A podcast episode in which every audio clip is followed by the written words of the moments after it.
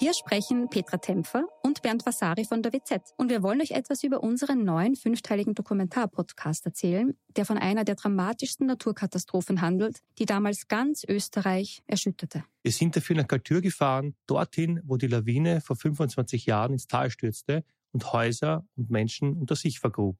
31 Menschen starben, darunter zahlreiche Kinder. Wir haben nach Antworten auf die Frage gesucht, wie es überhaupt zu dem Unglück kommen konnte und wer damals die Verantwortung getragen hat. Gibt es überhaupt einen Schuldigen? Die Kaltürer haben uns auch erzählt, wie sie die Tage nach der Katastrophe erlebt haben. Der damalige Bürgermeister war übrigens Anton Matle, der heute Landeshauptmann von Tirol ist. Ihr könnt unseren Podcast Galtür, der weiße Tod unter wz.at hören und auf allen Plattformen, wo es Podcasts gibt.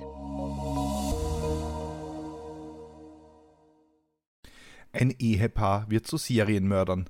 Gemeinsam locken sie junge Frauen in die dichten Wälder Niederösterreichs, fallen über sie her, rauben sie aus und ermorden sie. Das ist die Geschichte des Raubmörderpaares Franz und Rosalie Schneider und einer grausamen Mordserie, die erst durch Zufall ihr Ende fand.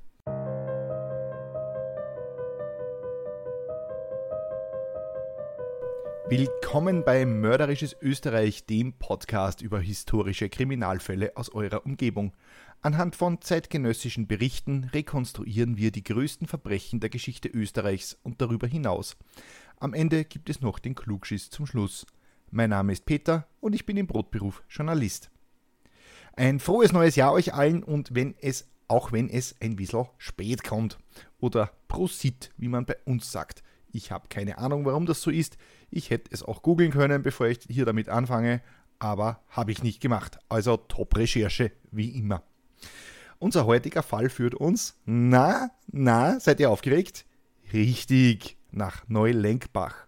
Ich weiß, ich hattet ihr euch jetzt schon auf einen Fall aus St. Pölten gefreut, weil, wie wir wissen, stammt alles Schlechte von dort. Aus einer Stadt, die so hässlich ist, dass ihr einziges Wahrzeichen ein mehrspuriger Kreisverkehr ist. Der wird nun abgerissen und komplett neu umgebaut, weil er zum Kotzen schier ist. Man stelle sich vor, andere Städte würden ihre Wahrzeichen abreißen. Den Kölner Dom, den Uhrturm von Graz, den Funkturm in Berlin oder den Stephansdom in Wien. Unvorstellbar. In St. Pölten, das ist die einzige Stadt der Welt, in der Wahrzeichen wegen ihrer Hässlichkeit abgerissen werden. Und nein, ich verarsche euch nicht. Ihr könnt gerne selber Europaplatz Neubau St. Pölten googeln. Und ja, man besaß tatsächlich die Frechheit, diese mehrspurige Geburt aus dem Anus des Teufels auch noch nach unserem Heimatkontinent zu benennen. Ich meine, wer pflanzt in einen Kreisverkehr auch noch eine Ampel stellt und stellt einen Swimmingpool obendrauf? Die Umbauarbeiten sind übrigens jetzt abgeschlossen und aus dem hässlichen Kreisverkehr in St. Pölten wurde ein, na was, Kreisverkehr, richtig. Nein, ich beliebe nicht zu scherzen. 7,8 Millionen Euro hat das gekostet und die Gehwege und das angekündigte Kunstwerk kommen erst im nächsten Jahr. Ich packe euch gerne ein Bild in den Newsletter, dann könnt ihr euch selbst überzeugen. Außerdem gibt es sogar eine Live-Webcam. Den Link dazu packe ich euch auch dazu, falls ihr euch das antun wollt. So, und wozu jetzt diese ganze Anle äh, Einleitung? Naja, ich erzähle das alles nicht, weil ich gerne über St. Pölten rente, naja, gut, ich rente wirklich gerne über St. Pölten. Nein, unser heutiger Fall spielt im Bezirk St. Pölten, nicht der Stadt selbst. Na, wobei, zum Teil auch in St. Pölten, aber ganz in der Nähe zumindest. Falls euch das bekannt vorkommt, ja, in Folge 25 haben wir uns schon einmal mit dem Städtchen im Wienerwald namens Neulenkbach auseinandergesetzt, als wir uns dem Fall des Amokläufers Ernst Dostal gewidmet haben. Wir erinnern uns, das war der, der seinen besten Buddy neben der Autobahn in die Luft gesprengt hat. Das kann man auch mal machen, wenn einem so langweilig ist. Und was machst du am Wochenende? Oh, ja, ich sprenge in Karl in die Luft neben der Autobahn. Hey, super, Leiband. Naja. Heute gehen wir aber weit in der Zeit zurück und zwar 145 Jahre. Da war Ignaz noch ein verbreiteter Vorname und heute kommen, sehr zu meiner Freude, gleich zwei davon vor. Es sind die 1880er, als ein grausiger Fund ganz Österreich in Aufruhr versetzte. Die Tote im Wald. Es ist der 23. Juli 1891. Die Tagelöhnerin Marie Stoiber ist im Dreiföhrenwald bei Neulenkbach unterwegs. Da liegt doch etwas im Gebüsch unter einem Haufen Reisig. Die Frau sieht genauer nach und schreckt zurück. Da liegt der Körper einer Frau. Die Leiche ist nackt und bereits von Tieren angefressen und teilweise verwest. Zwischen den Schulterblättern der Toten liegt ein Strohhut, verziert mit einem Band aus roten Rosen. Marie rennt so schnell sie kann ins nächste Dorf und informiert die Behörden. Diese können schnell einen Suizid ausschließen. Die Leiche wurde ganz klar hier deponiert, ein wenig abseits des Weges, damit sie nicht gleich gefunden wird. Und der Strohhut mit den Rosen liegt auch nicht zufällig hier. Es war ein Mord. Doch wer ist die Tote? Ein paar Tage später sind die Zeitungen voll mit Berichten über den grausigen Fund im Wald. Da taucht plötzlich ein Mann bei der Polizei oder damals der Gendarmerie auf.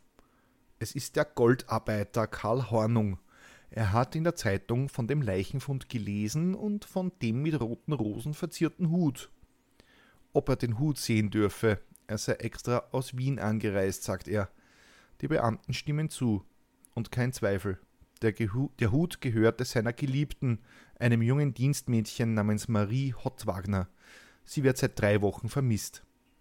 Eigentlich sollte sie einen Job in Rekawinkel bei einer reichen Familie als Hausmädchen annehmen, doch seither hat niemand mehr etwas von ihr gehört. Jetzt ist klar, sie ist tot, ermordet. Wahrscheinlich wurde sie erwürgt und im Wald entsorgt. Ihre Habseligkeiten, ja selbst ihre Kleidung haben der oder die Täter mitgenommen. Aber der Geliebte der Ermordeten kann nicht nur deren Identität klären, sondern auch einen Hinweis auf die möglichen Täter geben. Als er Marie zuletzt gesehen hat, war sie von einer Frau und einem Mann fortgeführt worden. Er konnte sich so gut daran erinnern, weil er mit dem Mann noch am selben Wirtshaustisch saß. Seine Freundin hatte ihn gebeten, sie zur Dienstvermittlerin Meixner in der Franziskanergasse in Wien zu begleiten.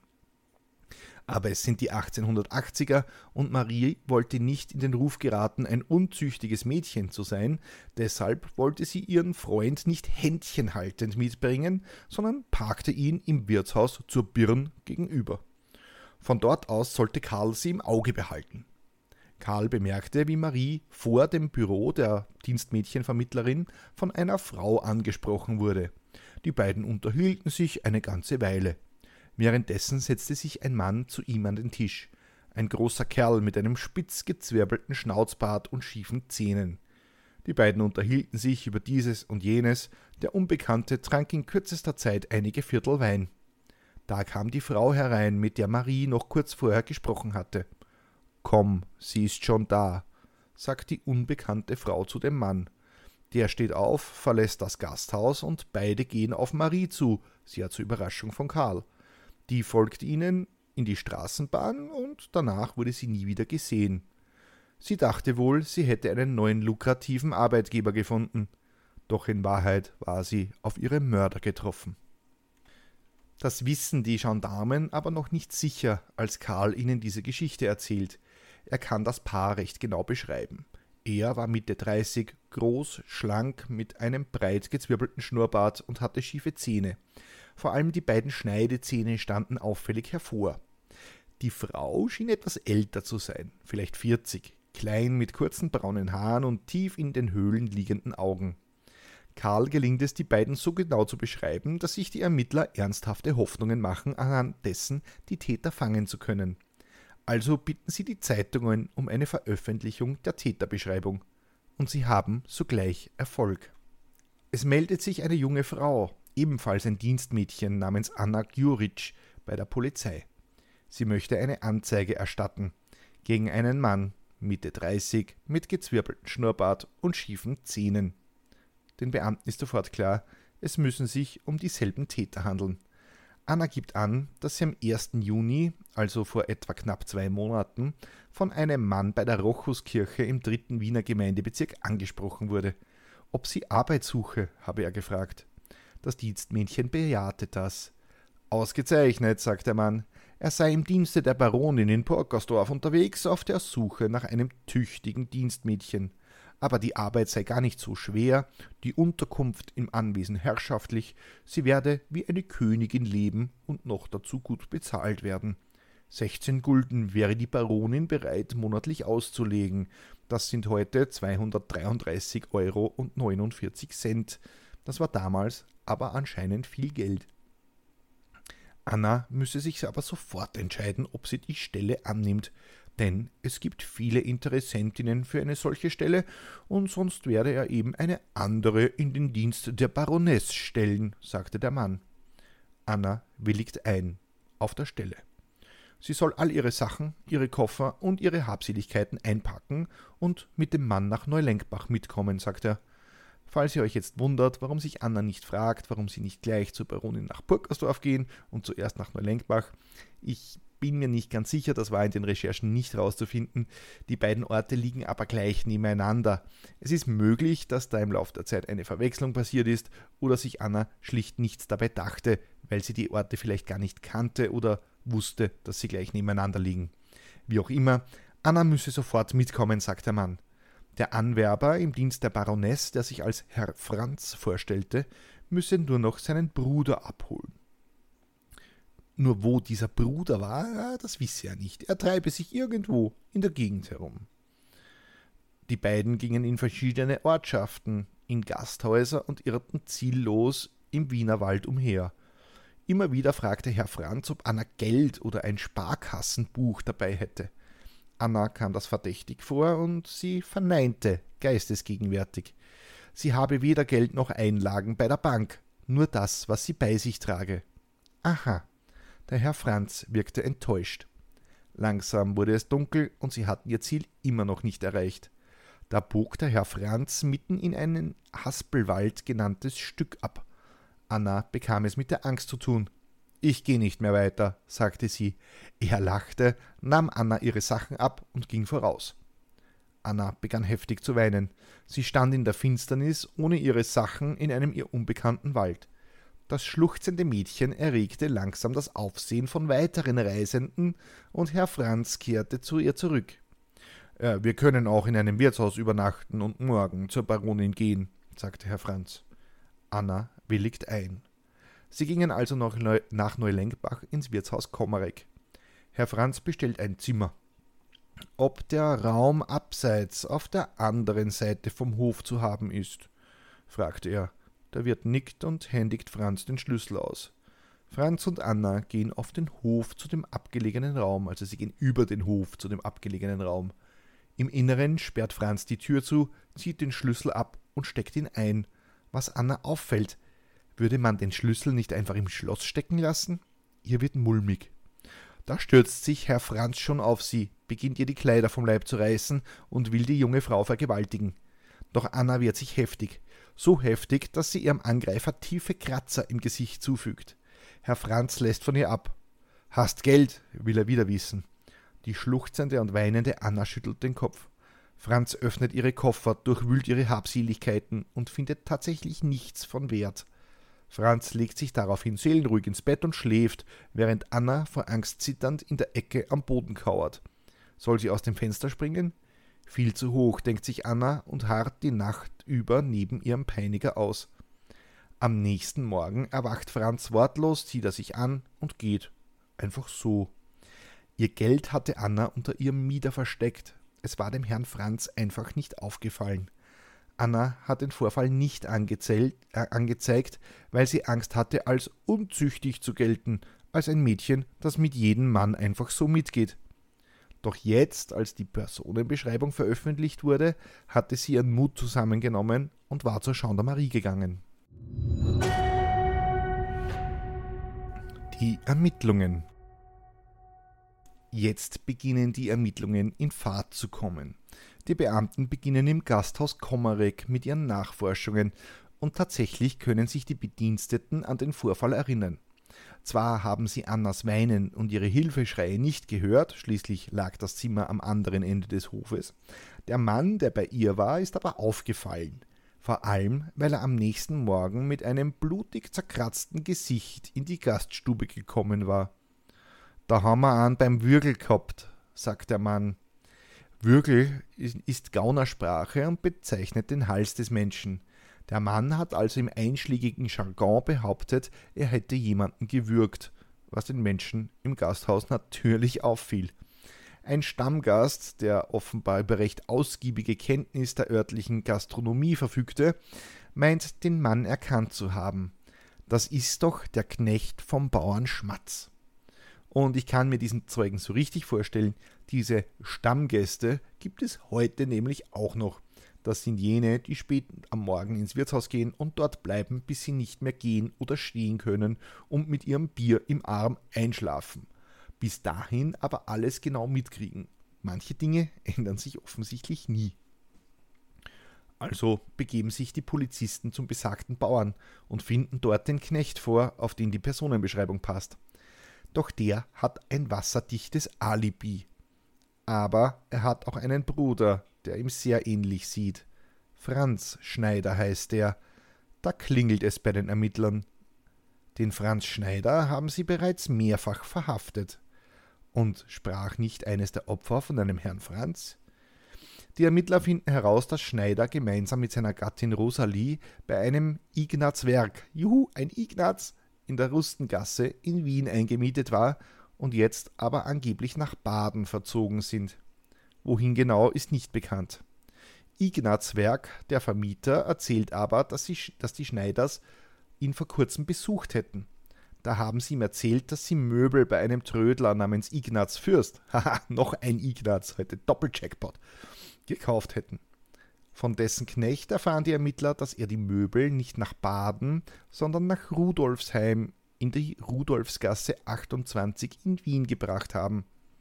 Nach dieser Schnitzeljagd klopfen die Beamten genau dort, dort an und treffen auf Franz und Rosalie. Aber sie heißen nicht Schneider, sondern Riedler. Die Personenbeschreibung passt aber und die beiden werden abgeführt. Sie hatten einen falschen Namen angenommen, nachdem die Zeitungen voll mit dem Fund von Maries Leiche waren. Das Ehepaar Schneider wird verhaftet. Als sie im Gefangenenhaus ankommen, versucht Rosalie, sich durch einen Sprung aus dem Fenster im dritten Stock zu suizidieren. Sie überlebt den Sturz, aber mit schweren Verletzungen. In der Wohnung finden die Beamten Kleider, die eindeutig Marie Hottwanger gehörten. Treffer. Die Polizei hat ihre Täter. Doch was sie nicht wissen ist, das war erst der Anfang. Die Schneiders, das Horrorpaar aus dem Wienerwald. Franz Schneider ist der Polizei kein Unbekannter. Seit seiner Jugend war der nun 35-Jährige immer wieder mit dem Gesetz in Konflikt. Er hatte es vor allem auf das Eigentum anderer abgesehen. Bloß nicht arbeiten, lautete sein Motto. Schon die Schule besuchte er nur unregelmäßig und brach sie nach nur wenigen Jahren ab. Franz Schneider hat nie gelernt zu lesen oder zu schreiben. Ein Detail, das nachher noch wichtig wird. Er kann gerade so seinen Namen aufs Papier kritzeln, mehr nicht. Gemeinsam mit seinen Eltern, einer Schuhmacherfamilie, geht er schon mit 14 Jahren auf, auf Diebes- und Einbruchstour, wofür die gesamte Familie auch zeitweilig in den Kerker muss. Eine Ausbildung hat Franz nie gemacht. Er hat hier und da bei einem Fleischhauer ausgeholfen und trieb sich als Knecht in und um Neulenkbach herum. 1882 heiratete er die Köchin Rosalie Capellari in Wien und auch seine Ehefrau beutet er aus. Diese hat umgerechnet rund 20.000 Euro in die Ehe mitgebracht. Als das Geld aufgebraucht war, versuchte Franz einen ehemaligen Liebhaber seiner Gattin zu erpressen. Ein Kind war aus dieser Beziehung hervorgegangen und Franz forderte vom Vater nun immer mehr Geld, das er selbst verlebte und verjubelte. Es ist für ihn charakteristisch, dass er sich zwar sehr eifersüchtig stellte, dabei aber seiner Frau doch nahelegt, es wäre ihm nichts daran gelegen, wenn sie mit einem anderen ein Liebesverhältnis unterhielte, falls derselbe nur viel Geld hätte, heißt es später in den Gerichtsakten. Franz saß wegen Betrugs und Diebstahl insgesamt schon beinahe fünf Jahre im Gefängnis, als er wegen des Verdachts der Morde, der Mörder von Marie Hottwanger zu sein, festgenommen wurde. Die weiteren Taten. Die Ermittler stoßen immer auf immer mehr unheimliche Details aus dem Leben der Schneiders. Bereits zwölf Jahre zuvor wurde Franz Schneider schon einmal angezeigt. Er hatte das Dienstmädchen Johanna Dumsecker am 11. September 1880 auf einer Bank vor einem Gasthaus in St. Pölten angesprochen. Er habe das goldene Kreuz bewundert, das sie als Schmuck um den Hals trug. Ob sie Arbeit suche, fragte Franz Schneider weiter. Johanna bejahte. Das treffe sich gut, meinte Franz. Er sei der Wirtschafter der Wasserburg und in seiner Funktion auf der Suche nach einem fleißigen Dienstmädchen. Nur müsse sie gleich mitkommen. Johanna willigte ein und folgte Franz in die Auen der Treisen. Dort fiel er über sie her, vergewaltigte die Frau und nahm ihr das goldene Schmuckstück ab und ließ sie im Wald zurück. Johannas Anzeige wurde damals von der Polizei ignoriert, weil sie, Zitat, keinen guten Ruf hatte. Vielleicht hätte man damals schon eine Mordserie verhindern können. Bravo, Polizei, top Arbeit, wirklich. Schneider wurde 1885 auch wegen Heiratsschwindel mit einer Kerkerstrafe belegt. Damals war er zwar schon mit Rosalie verheiratet, aber dennoch machte er sich an die Köchin Caroline Reisinger heran. Unter dem Namen Franz Neumeier ging er mit ihr ein Verhältnis ein und versprach ihr, sie zu heiraten, sobald er den Bauernhof seines Vaters übernommen habe. Alles frei erfunden natürlich. Er lockte der Frau ihre Ersparnisse heraus und war eines Tages verschwunden, so wie der Schmuck von Caroline. Diese wird später vor Gericht aussagen, dass Franz mehrmals versucht habe, sie in abgelegene Waldstücke zu locken und sie sich dabei aber weigerte. Wohl nur deshalb ist sie heute noch am Leben. Also heute nicht mehr, aber damals. Ihr wisst, was ich meine. Damals dürfte Franz Schneider seinen Modus operandi gefunden haben. Dienstmädchen in den Wald locken, sie vergewaltigen, erwürgen und dann ausrauben. Doch bis er seine Morde perfektioniert hatte, brauchte er ein wenig Übung. 1891 war Franz Schneider gerade einmal wieder aus dem Gefängnis entlassen worden, als er zu seiner Frau in die Rustengasse in Wien zog.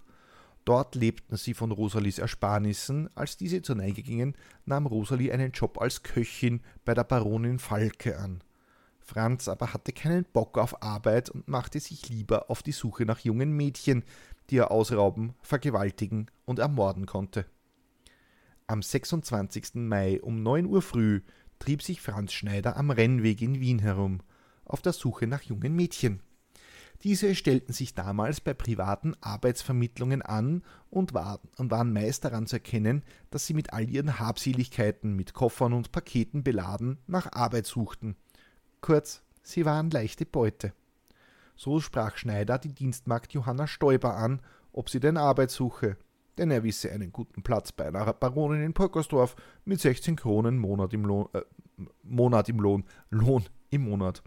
Nur müsse sie gleich einwilligen, weil es gebe viele Bewerberinnen. Wir kennen den Schmäher jetzt schon. Das Mädchen willigte ein. Schneider schnappte ihren Koffer und fuhr mit ihr nach Neulenkbach. Dort gab er ihre Habseligkeiten in einem Gasthaus ab. Er würde sie später abholen, sagte er. Das Mädchen aber führte er noch durch die Orte und Gassen in der Gegend, bis es Abend wurde. Da brachte er Johanna in den Haspelwald, ein etwa eine Stunde von Neulenkbach gelegenes Waldstück. Bei einer verlassenen Kapelle wies er die junge Frau an zu beten. Schneider führte sie daraufhin immer tiefer in den Wald und verließ irgendwann den Weg und ging einfach querfeldein. Die Villa der Baronin ist gleich in der Nähe, sagte er, und er nehme nur eine Abkürzung, sie solle sich keine Sorgen machen. Als er sich sicher genug fühlte und meinte, niemand würde Johannas Schreie hören, drehte er sich um packte die junge Frau am Hals und drückte sie gegen einen Baum, während er mit seiner Hand immer fester um ihren Hals zudrückte. Doch Schneider hatte Johannas Kraft unterschätzt, und dem Mädchen gelang es, sich aus der Umklammerung zu lösen. Sei ruhig, ich tu dir nichts, sagte Schneider zu der verstörten jungen Frau, die weinend vor ihm zusammenbrach. Bitte bringen Sie mich aus dem Wald heraus, flehte die Frau. Schneider versprach, sie nach Hause zu bringen, packte das Mädchen am Arm und warf sie zu Boden, so dass sie das Bewusstsein verlor und vergewaltigte sie. Als sie wieder zu sich kam, war immer noch Nacht. Es sei nun zu spät, den Wald zu verlassen, sagte Schneider. Sie müssen dort übernachten, eröffnete er dem verängstigten Mädchen. Er schüttete Reisig auf, befahl dem Mädchen, sich hinzulegen, und Schneider legte sich neben sie. Johanna hatte Todesangst und betete die ganze Nacht, dass sie heil aus dem Wald herauskomme. Am nächsten Morgen fragte Schneider das völlig verstörte Mädchen, ob sie Geld habe. Nein, ich bin ein ganz armes Mädchen, sagte sie. Das dürfte ihr Leben gerettet haben. Schneider verlor das Interesse, führte sie aus dem Wald und ließ sie einfach bei Anzing stehen. Noch am selben Tag fuhr Schneider nach Wien. Einen zweiten Fehlschlag dieser Art konnte und wollte er sich nicht leisten. Am 1. Juli fand er Anna Gjuric, die er im Einzelzimmer des Gasthauses vergewaltigte. Deren Geschichte habe ich ja bereits eingangs geschildert. Doch nachdem Anna ihr Geld vor ihm verstecken konnte, sie hatte es ja im Mieter, wie ich vorher erklärt habe, ging Schneider wieder auf die Jagd. Diesmal würde er erfolgreicher sein und seine Frau Rosalie würde ihm dabei helfen. Der Mord an Rosalia Kleinrath. So, das ist jetzt ein bisschen verwirrend, weil es zwei Rosalies gibt. Die Frau von Schneider, die Mittäterin und Mörderin, heißt Rosalie und das, was jetzt kommt, die Dame heißt Rosalia. Also ein bisschen aufpassen. Es ist nicht so, so wichtig. Äh, ihr müsst nur wissen, es sind zwei unterschiedliche Personen. Am 21. Juni machte sich Schneider an Rosalia Kleinrath aus Wiesmuth in Niederösterreich heran. Auch sie war Dienstmädchen, der Modus war klar. Er stellte ihr eine gut bezahlte Stelle als Dienstmädchen bei einer gelähmten Gräfin in Kloster Neuburg in Aussicht. Das 18-jährige unerfahrene Dienstmädchen hatte den Versprechungen geglaubt, ihre Habseligkeiten bei ihrem Dienstgeber geholt und war mit dem Ehepaar mitgegangen. Franz Schneider hatte sie umgebracht, ihre Wertsachen gestohlen und den toten Körper unter Reisig begraben. Ihre Leiche wurde am 19. November 1891 gefunden und anhand ihrer blonden Haare sowie ihres Gebissabdruckes identifiziert. Kleinrath trug Wertsachen von umgerechnet etwa 1000 Euro bei sich und musste deshalb sterben. Der Mord wurde nur aufgedeckt, weil der Vater von Rosalia Kleinrath sich Sorgen machte. Seine Tochter hatte seine Briefe schon seit einiger Zeit nicht mehr beantwortet und er hatte in der Zeitung von der Verhaftung des Ehepaars Schneider gelesen. Also fuhr er nach Wien und fand die Wohnung seiner Tochter leer vor. Er ging zur Polizei und entdeckte dort den Koffer seiner Tochter. Er war in der Wohnung der Schneiders sichergestellt worden. Jetzt werden die Intervalle, wie bei vielen Serienmördern üblich, immer kürzer. Doch im Fall der Schneiders kommt noch ein Aspekt dazu. Die Frau von Franz würde tatkräftig mithelfen. Das war auch nötig, denn die verschwundenen Dienstmädchen erregten langsam Aufsehen, und die Mädchen waren nicht mehr so einfach zu überreden, einfach mit einem wildfremden Mann mitzugehen. Also übernahm Rosalie Schneider diesen Part. Und jetzt sind wir wieder bei der eingangs erwähnten Szene, als Franz sich im Wirtshaus zufällig dem Geliebten des nächsten Opfers des Paares gegenübersetzte, während Rosalie sich an, Marie Hottwanger, die Frau mit dem Hut mit den Rosen dran, heranmachte. Aus dem späteren Geständnis von Rosalie wissen wir, dass sich die Tat, wie sich die Tat zugetragen hat. Wieder war der Tatort ein Waldstück bei Altlenkbach. Rosalie und Franz zerrten die junge Frau in den Wald. Rosalie hielt ihre Hände fest, während Franz sie erwürgte, ihre Kleider auszog und ihre Wertsachen stahl. Doch wieder hatten sie das falsche Opfer ausgesucht. Auch Marie Hottwanger hatte außer einigen Kleidern nichts Wertvolles bei sich. Von einem Zeugen wurden die beiden gehört, als sie sich im Wirtshaus darüber unterhielten, wie enttäuscht sie seien, dass die Ermordete nicht lukrativ genug war.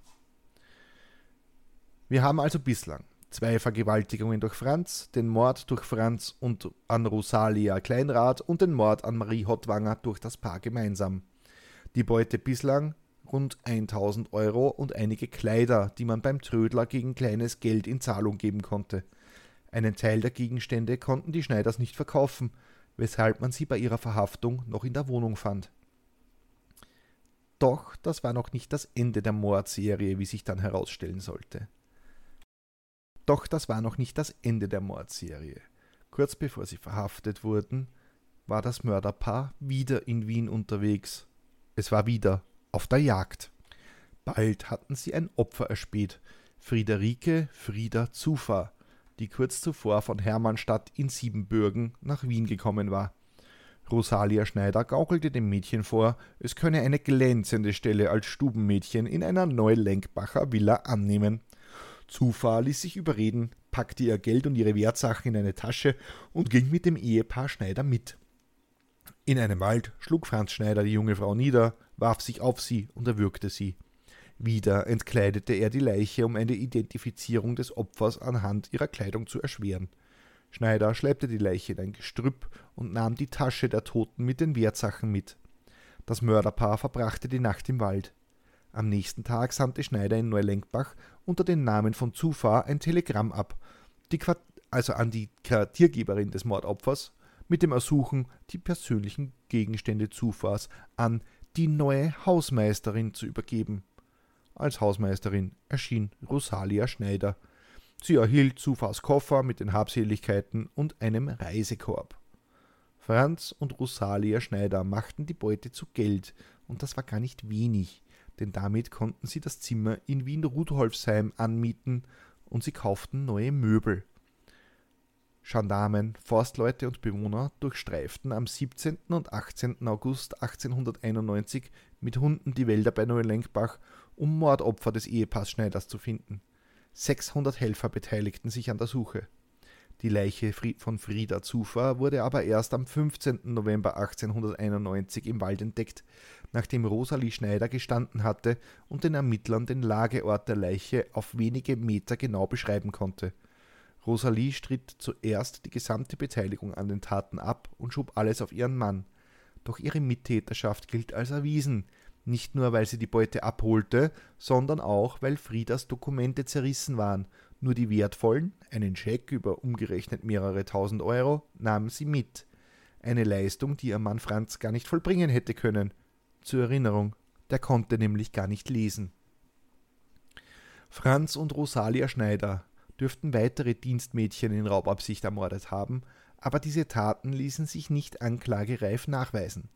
So erhielt Sidonie Brabetz aus Meidling von Schneider das Angebot, einen gut bezahlten Dienst in Konstantinopel anzutreten. Brabetz ging mit dem Ehepaar Schneider mit und wurde nie wieder gesehen.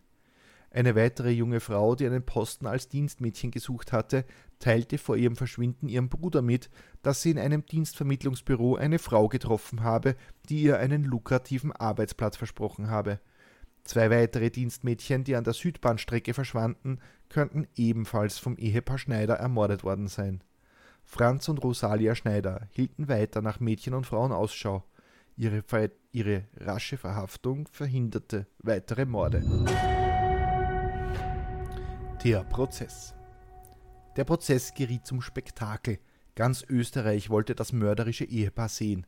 Die Tickets für die Verhandlung am 26. Jänner 1892 wurden binnen Minuten ausverkauft. Vor Gericht begannen sich die Eheleute gegenseitig zu beschuldigen. Vor allem Rosalie schien die gerissenere des Paares zu sein. Sie schob ihrem Mann alles zu und gab immer nur so viel zu, wie sie glaubte, dass der Staatsanwalt beweisen könne. Franz dagegen sorgte für Heiterkeit im Publikum. Seine Frau habe ihn gezwungen, die Taten zu begehen. Sie habe die Hausmädchen mit krankmachenden Dämpfen vergiftet und ihn dann gezwungen, die Leichen zu entsorgen. Das hat freilich niemand geglaubt.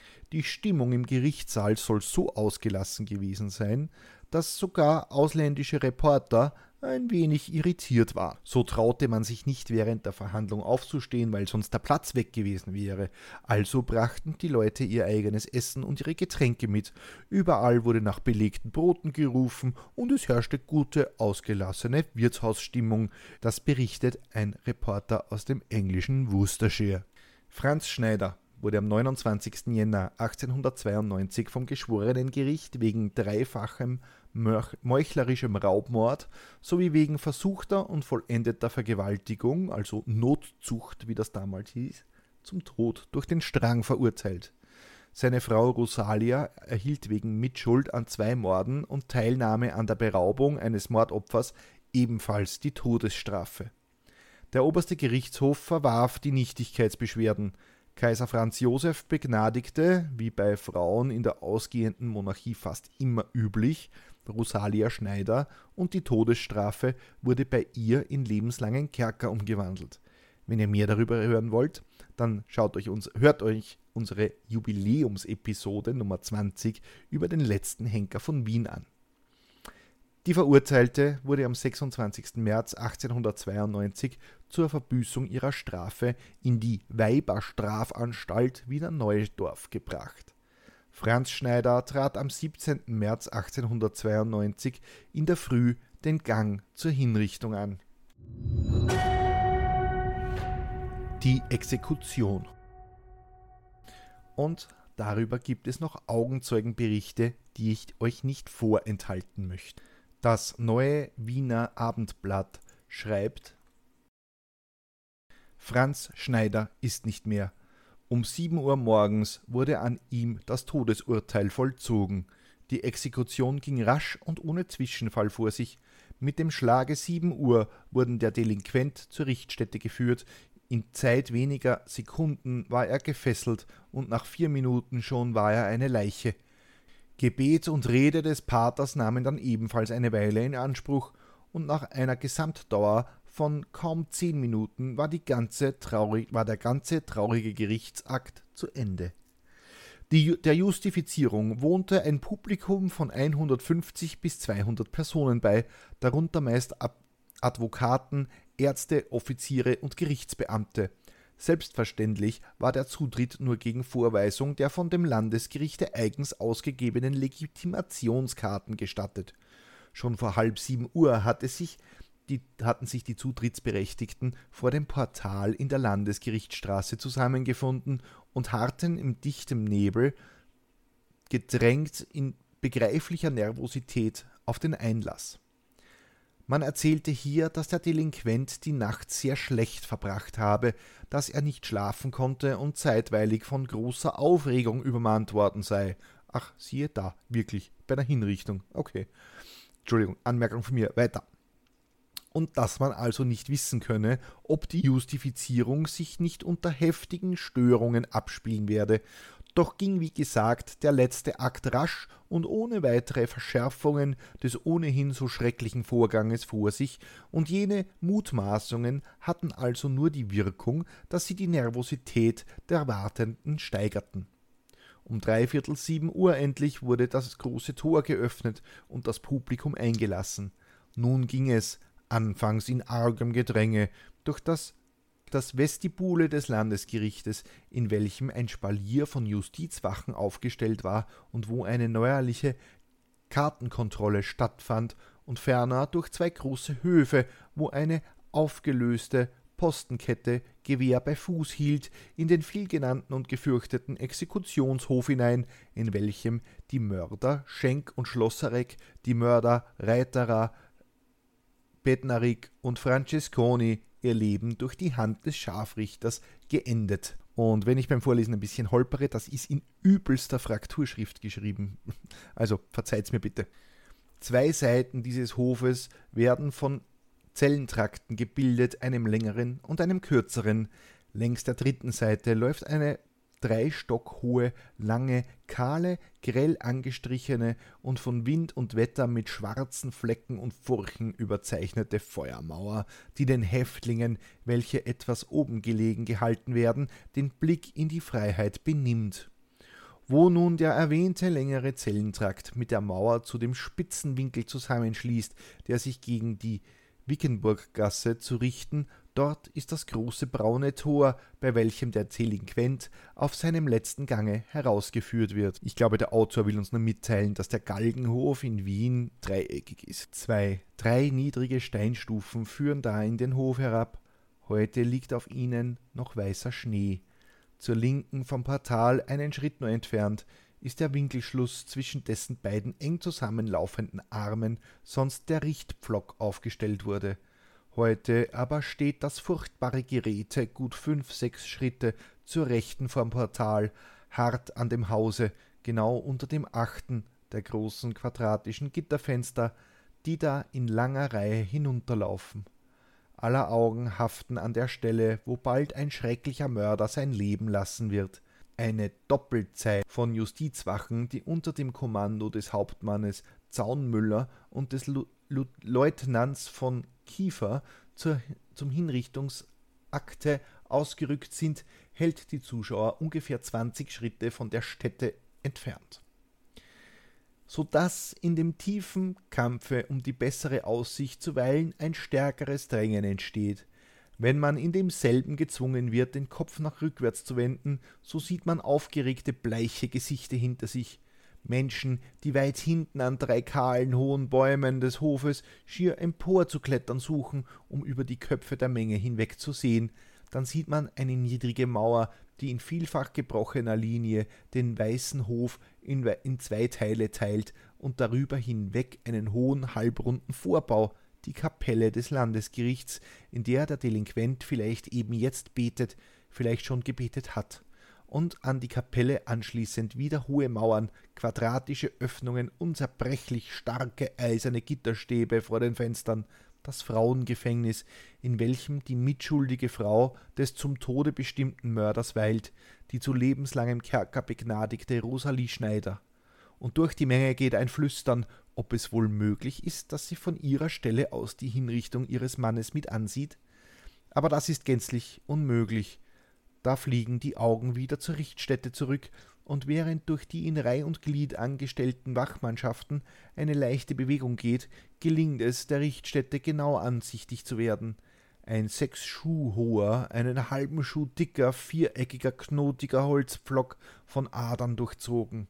Das Ganze rasch und nicht sehr ansehnlich vom Hobel geglättet, undeutlich, ob von Natur aus so rötlich weiß oder ob mit irgendeiner Farbe überzogen hoch oben ein Nagel mit großem, rundem, dicken, in der Sonne matt glänzendem Knopf, dahinter der Schemel aus weißem Holz, auf welchem der Scharfrichter stehen wird, wenn er seine Le Beute, wenn er seine Beute in Händen hat. Drei starke, zusammengefügte, wohl tragfähige Brettchen, auf den beiden offenen Seiten durch diagonal gelegte weiße Holzbänder noch weiß, noch fester gemacht, und wenn ihr jetzt glaubt, hier wollte jemand Zeilen in der Zeitung füllen, es fühlt sich fast so an, weil jetzt noch eine Beschreibung des Stockers, auf dem der Henker steht, naja, ich weiß nicht.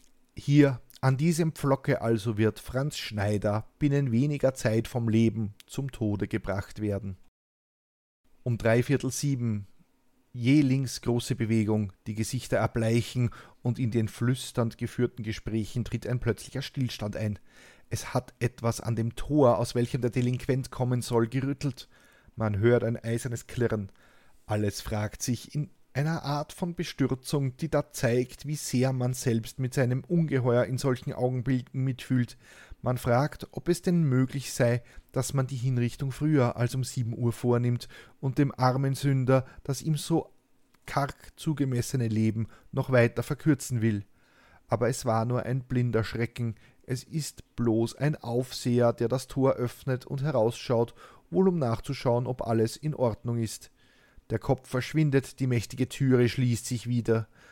Aber man weiß nun, dass die Kommission da drin bereits ihres Amtes handelt und den Delinquenten zum letzten Gange abholt, und von da ab herrscht unter den Zuschauern eine unsagbar geschärfte, nervöse Aufmerksamkeit, die es fügt, dass man beim geringsten Geräusch, das dort im Winkel hörbar wird, zusammenschauert und dass man im Wind die kahlen Hefte rückwärts klappern, das Flüsterwort jetzt, jetzt hörbar wird. Und endlich kommt es, dieses grauenvolle Jetzt. Von einem fernen Kirchturm herüber aber vielleicht von der Landesgerichtshofskapelle her beginnt es zu schlagen, sieben Uhr. Zu demselben Augenblicke vernimmt man das Läuten der armen Sünderglocke, die wirklich ihren Namen verdient, so dünn und kläglich ist ihr Ton. Eine atemlose Bangigkeit zieht durch die Menge. Hauptmann Zaunmüller ruft seinen Soldaten ein Kommando zu, worauf sich die Leiber strecken und die Reihen strammer zusammenschließen. Dann öffnet das Tor dort im Winkel seinen weiten schwarzen Mund, und es werden zunächst die Gehilfen des Scharfrichters sichtbar. Es sind zwei Männer, die zu dem Handwerk passen. Der eine, jüngere, klein von Wuchs, aber enorm breitschulterig, ist herzlich unwählerisch in ein braunes Burgundistengewand gekleidet. Frag mich bitte nicht, was das heißt. Der zweite, ein wahrer Herkules, hat ein Gesicht wie Terrakotta so rot Sie haben im Laufe der letzten Nacht unter Aufsicht ihres Lehnsherrn den Richtpflock gehobelt und eingerammt und bringen nun das letzte mit, was zur Hinrichtung noch nötig ist. Sie stellen ein schwarzes Kästchen unter den Schemel und entnehmen demselben rasch zwei lange und ein kürzeres Seil. alles ganz neu und weiß, und im Fluge ist das Kästchen geschlossen und ein früherer Inhalt oben auf dem Schemel gelegt. Unmittelbar darauf, ehe man drei zählen kann, erscheint der Scharfrichter Josef Seifried. Er ist ein großgewachsener, ungemein kräftiger Mann in der Mitte der Dreißiger. Das volle, tiefgebräunte Gesicht ist glatt rasiert, der dichte schwarze Schnurrbart gibt ihm ein materialistisches Aussehen. Er ist hier noch neu in seinem Amte, noch trägt er um den schwarzen Zylinder den Trauerflor um seinen vor kurzem verstorbenen Bruder, der vor ihm in Wien Scharfrichter gewesen.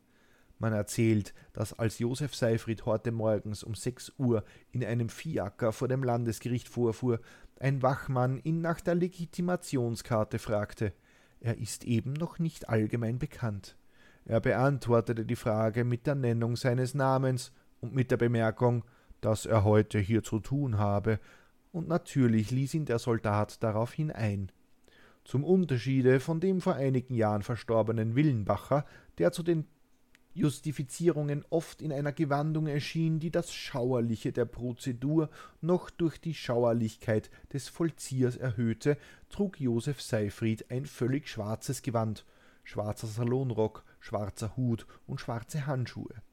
Er streifte die von den Gehilfen getroffenen Vorrichtungen mit einem flüchtigen Blick, nickte und trat dann zu den beiden hin, die an die Mauer des Zellentraktes gelehnt ihres Augenblickes harrten dann wieder mehrere Sekunden und während des Totenglocke ihr jammervoll, äh, während die Totenglocke ihr jammervoll weinendes Lied sang, trat die Gerichtskommission in den Hof.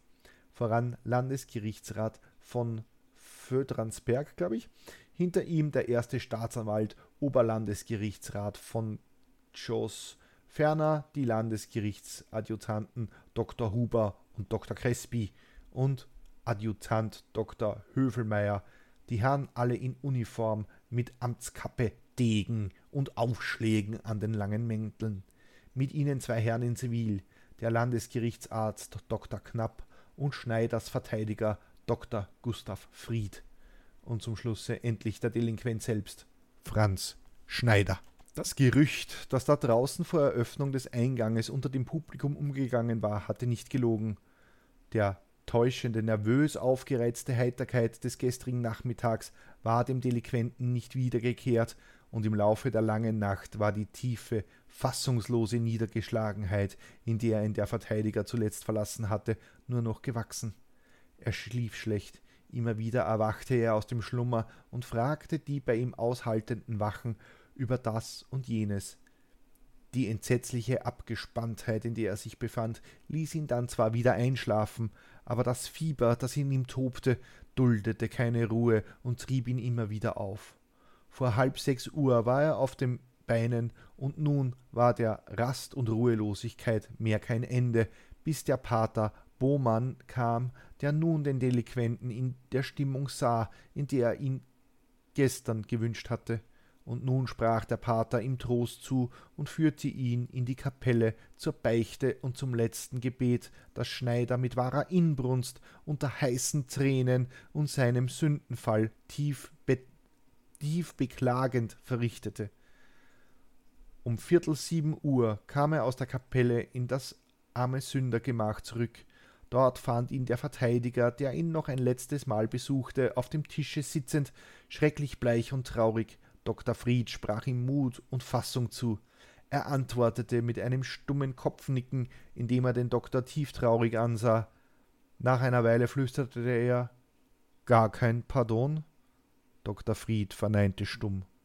Darauf starrte Schneider lange in trübem Schweigen vor sich hin und flüsterte endlich Nun denn, in Gottes Namen. Er stieg dann vom Tisch herab und rauchte und dankte nochmals für alles. Der Verteidiger reichte ihm eine Zigarre, die er noch hastig rauchte. Dann brachte man ihm nach seinem Wunsche Milchkaffee, den er gierig auf einmal austrank. Dazwischen bat er den Verteidiger, eine Art mündliches Testament, seine Habseligkeiten zu verteilen, und zwar den schwarzen Salonrock einem Zellengenossen, seine Wohnungseinrichtung seinem Bruder und seiner Schwester zu geben. Um dreiviertel sieben Uhr erschien die Gerichtskommission in seiner Zelle, um die Urteilspublikation, wie das Gesetz es fordert, zu wiederholen. Diese Wiederholung wurde sonst im Richthofe selbst vorgenommen. Es ist aber eine wahrhaft wohltätige Neuerung, dass sie nun in die Zelle verlegt wurde. Dadurch wird für die Zuschauer die schreckliche Länge der Prozedur abgekürzt. Klar, die armen Zuschauer, denen dauert die Hinrichtung zu lange, die armen. Und nachdem die Kommission ihn verlassen und in dem Hof Aufstellung genommen hatte, erschien endlich die Eskorte, um ihn zum letzten Gange abzuholen. Zuvor wurden ihm noch vom Scharfrichter die Hände mit starken Fesseln gebunden. Mit raschen, festen Schritten ging er inmitten der Eskorte den Korridor entlang. Voran schritt der Kerkermeister Kopitschun Kopitschi, ihm zur Seite Pater Bohmann im Ornat, zur anderen Seite ein anderer Beamter des Hauses und zuletzt mehrere Justizwachmänner mit gepflanztem Bajonett. Als Schneider in den Hof trat, verließ ihn einen Augenblick lang der Mut, doch raffte er sich zusammen und ging, knieschlotternd zwar, aber doch energisch, die Todesangst bekämpfend, mit Schritten wie ein Rückenmarkskranker, oh, schöne Wortwahl, wie, mit Schritten wie ein Rückenmarkskranker vorwärts. Er trug den grauen Sommeranzug, der von der Verhandlung her bekannt ist, den Rock oben offen, auf dem untersten Knopf zugeknöpft, das Hemd, das unter dem Rocke weiß hervorstach, bereits ohne Kragen.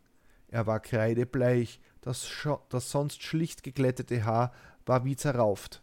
Als er die wenigen Stufen heruntergekommen war, begann er wie grüßend fortwährend und auffallend heftig den Kopf hin und her zu neigen, gegen die Gerichtskommission hin, gegen das Publikum, gegen den Scharfrichter. Im Nu hatten ihn, nachdem Bödransberg ein Zeichen mit der Hand gegeben hatte, die Scharfrichter und seine Gehilfen in den Händen. Er wehrte sich nicht. Schon waren ihm die Stricke um beide Arme gelegt und so von rückwärts nach vorne gezogen, dass sie über die gebundenen Hände herabfielen, und schon stand der Scharfrichter auf dem Schemel, die Schnur in der Hand, die dem Delinquenten um den Hals gelegt werden sollte. Dann weitere zwei Sekunden, und der gefesselte Körper schwebte, von den Gehilfen gehoben, in der Luft. In diesem Augenblicke rief er mit kläglicher Stimme Also in Gottes Namen, aber reden möchte ich schon noch was. Es war sein letztes Wort. Die Schnur war schon um den Hals geknüpft, und die schwarz behandschuhte Hand des Scharfrichters legte sich ihm vor die Atmungswege. Vorne zogen die Knechte aus aller Kraft an den beiden herabhängenden Seilen, oben presste und drückte der Nachrichter und das um den Nagel am Richtpflock geschlungene Seil, das dem Mörder um den Hals lief, hielt den zuckenden Körper fest. In einem Augenblick war offenbar das Bewusstsein geschwunden. Das Gesicht wurde plötzlich furchtbar rot, dann fahl und bläulich und immer fahler. Noch ein Zucken, eine letzte Bewegung, und nach vier Minuten stieg der Scharfrichter vom Schemel herab und meldete Hut ziehend, dass er die Exekution vollendet. Die Justizwache wurde nun zum Gebet kommandiert. Dann ergriff Pater Bohmann das Wort. Er sagte: Wo der Tod spricht, Dort kann der menschliche Redner füglich schweigen. Besonders in dieser schauerlichen Gestalt predigt der Tod sehr ernste Wahrheit mit innerlicher Gewalt, die der menschlichen Rede nicht zu Gebote steht, nämlich, dass Gottvergessenheit, Scheu vor ehrlicher, aber mühevoller Arbeit und der Hang nach mühelosem Genuss der Erdentage ins Unglück, ins Verderben führen. Schneider hatte auf diesem Wege ein Ende mit Entsetzen gefunden, einen Trost gewährt und dabei die unendliche Erbarmung Gottes, welche diesem armen Sünder die Gnade der Erkenntnis und Neue schenkte und Reue schenkte. Entschuldigung. Im Hinblick darauf lassen Sie uns einen ewigen Richter bitten, dass er seiner armen Seele ein gnädiges, barmherziges Urteil zuteil werden lasse. Um zehn Minuten nach sieben Uhr war alles zu Ende. Nach der Justifizierung wurde, wie das Gesetz es vorschreibt, das Urteil verteilt, das selbst lautet Franz Schneider, zu Murstetten geboren, nach Pyra zuständig, 35 Jahre alt, katholisch verheiratet, ohne Beschäftigung wegen verschiedener Eigentumsdelikte oftmals bestraft, wurde mit dem Urteil des K&K Landesgerichts Wien vom 29. Jänner 1892 Zahl 58083 aufgrund des Wahrspruches der Geschworenen des teils vollbrachten, teils versuchten Verbrechens der Notzucht nach 125.8 und 125 Strafgesetzbuch dann des vollbrachten dreifachen Verbrechens des meuchlerischen Raubmordes nach 134, 135, 1 und 2 des Strafgesetzbuches schuldig erkannt und im Sinne der Paragraphen 34 und 136 des Strafgesetzbuches zur Strafe des Todes durch den Strang verurteilt. Nachdem eine Begnadigung nicht erfolgte, wurde diese Strafe am heutigen Tage an ihm vollzogen. Franz Schneider, welche seine letzte Freiheitsstrafe am 28. April 1891 verbüßt hatte, hat am 18. Juni, 2. Juli und 8. Juli 1891 die Dienstmädchen Rosalia Kleinrath, Marie Hottwanger und Friederike Zufahr unter der Vorspiegelung, ihnen einen vorteilhaften Dienstplatz am Lande verschaffen zu können, bewogen, mit ihm nach Neulenkbach, in dessen Umgebung sich der angebliche Dienstplatz befinden sollte, zu fahren. Die Mädchen wurden von ihm eine Zeit lang in die Nähe Neulenkbachs gelegenen Waldungen herumgeführt und plötzlich auf meuchlerische Weise erwürgt. Die Mordtaten wurden in der von Franz Schneider eingestandenen Absicht verübt, sich der Habseligkeiten der Ermordeten zu bemächtigen. Bei der Ermordung der Marie Hottwanger und der Friederike Zufahr hat auch die Gattin des Franz Schneider, Rosalie Schneider, mitgewirkt. Überdies hat Franz Schneider den, an den Dienstmädchen Johanna Stoiber und Anna Gjuric am 26. Mai und 2. Juni 1891 unsittliche Attentate verübt, die erstere tatsächlich vergewaltigt, während es bei der zweitgenannten infolge des von ihr geleisteten energischen Widerstandes bei dem Versuche geblieben ist. K&K Landesgericht Wien in Strafsachen am 17. März 1892 der Obduktionsbefund hat ergeben, dass Schneider von einer kräftigen Konstitution war und nach seiner Körperbeschaffenheit noch lange hätte leben können. Das Gehirn wird erst später untersucht werden. Die Zusammenkunft Schneiders mit seiner Frau. Gestern nachmittags fand dann noch eine Zusammenkunft zwischen Schneider und seiner Frau statt. Sie hatte sich zweimal geweigert, ihn zu sehen. Endlich gab sie nach. Während des Gespräches stand zwischen ihnen ein Beamter, um etwaige Tätlichkeiten zu hindern. Schneider machte ihr Vorwürfe, dass sie schuld sei, und sagte, es sei wenigstens recht, dass sie lebenslangen Kerker habe. Sie antwortete mit erbitterten Gegenvorwürfen und sagte, es sei ja alles eins, was er mit seinen Habseligkeiten machen wolle. Zum Schlusse wollte er sie doch küssen, was sie voller Abscheu zurückwies. Klugschiss zum Schluss. Arbeitsvermittler und das Kundschaftsblättel. Wer sich in Wien damals einen Job als Dienstbote oder Hausmädchen suchen wollte, der ging zu einem sogenannten Gesindemäkler. Diese waren privat organisiert und vermittelten gegen eine gar nicht so kleine Gebühr die Arbeitskräfte an die meist gut betuchte oder adlige Kundschaft. Das setzte vor allem junge Frauen großer Gefahr aus, wie der vorhin beschriebene Fall ja zeigt. Deshalb gab es schon recht früh, nämlich im Jahr 1688, also 200 Jahre vor unserer Geschichte, Versuche, diese Maklerei staatlich zu überwachen. So wurde das Fragamt gegründet. Dort konnte man Waren und Dienstleistungen anbieten, diese wurden in einen Katalog aufgenommen und Interessenten konnten sich Auszüge davon holen. Eine Art Kleinanzeigensystem war geboren. Damit man aber nicht immer dort auf, zum Amt laufen musste, wurden die Kataloge auszugsweise gedruckt und ab 1728 erschien das sogenannte Kundschaftsblättel in Zusammenarbeit mit dem Wiener Diarium, der Wiener Zeitung. Damit war die Kleinanzeige erfunden. Dennoch blieben die Gesindemäkler im Geschäft und erst 1898 gelang es, die Arbeitsvermittlung staatlich zu organisieren.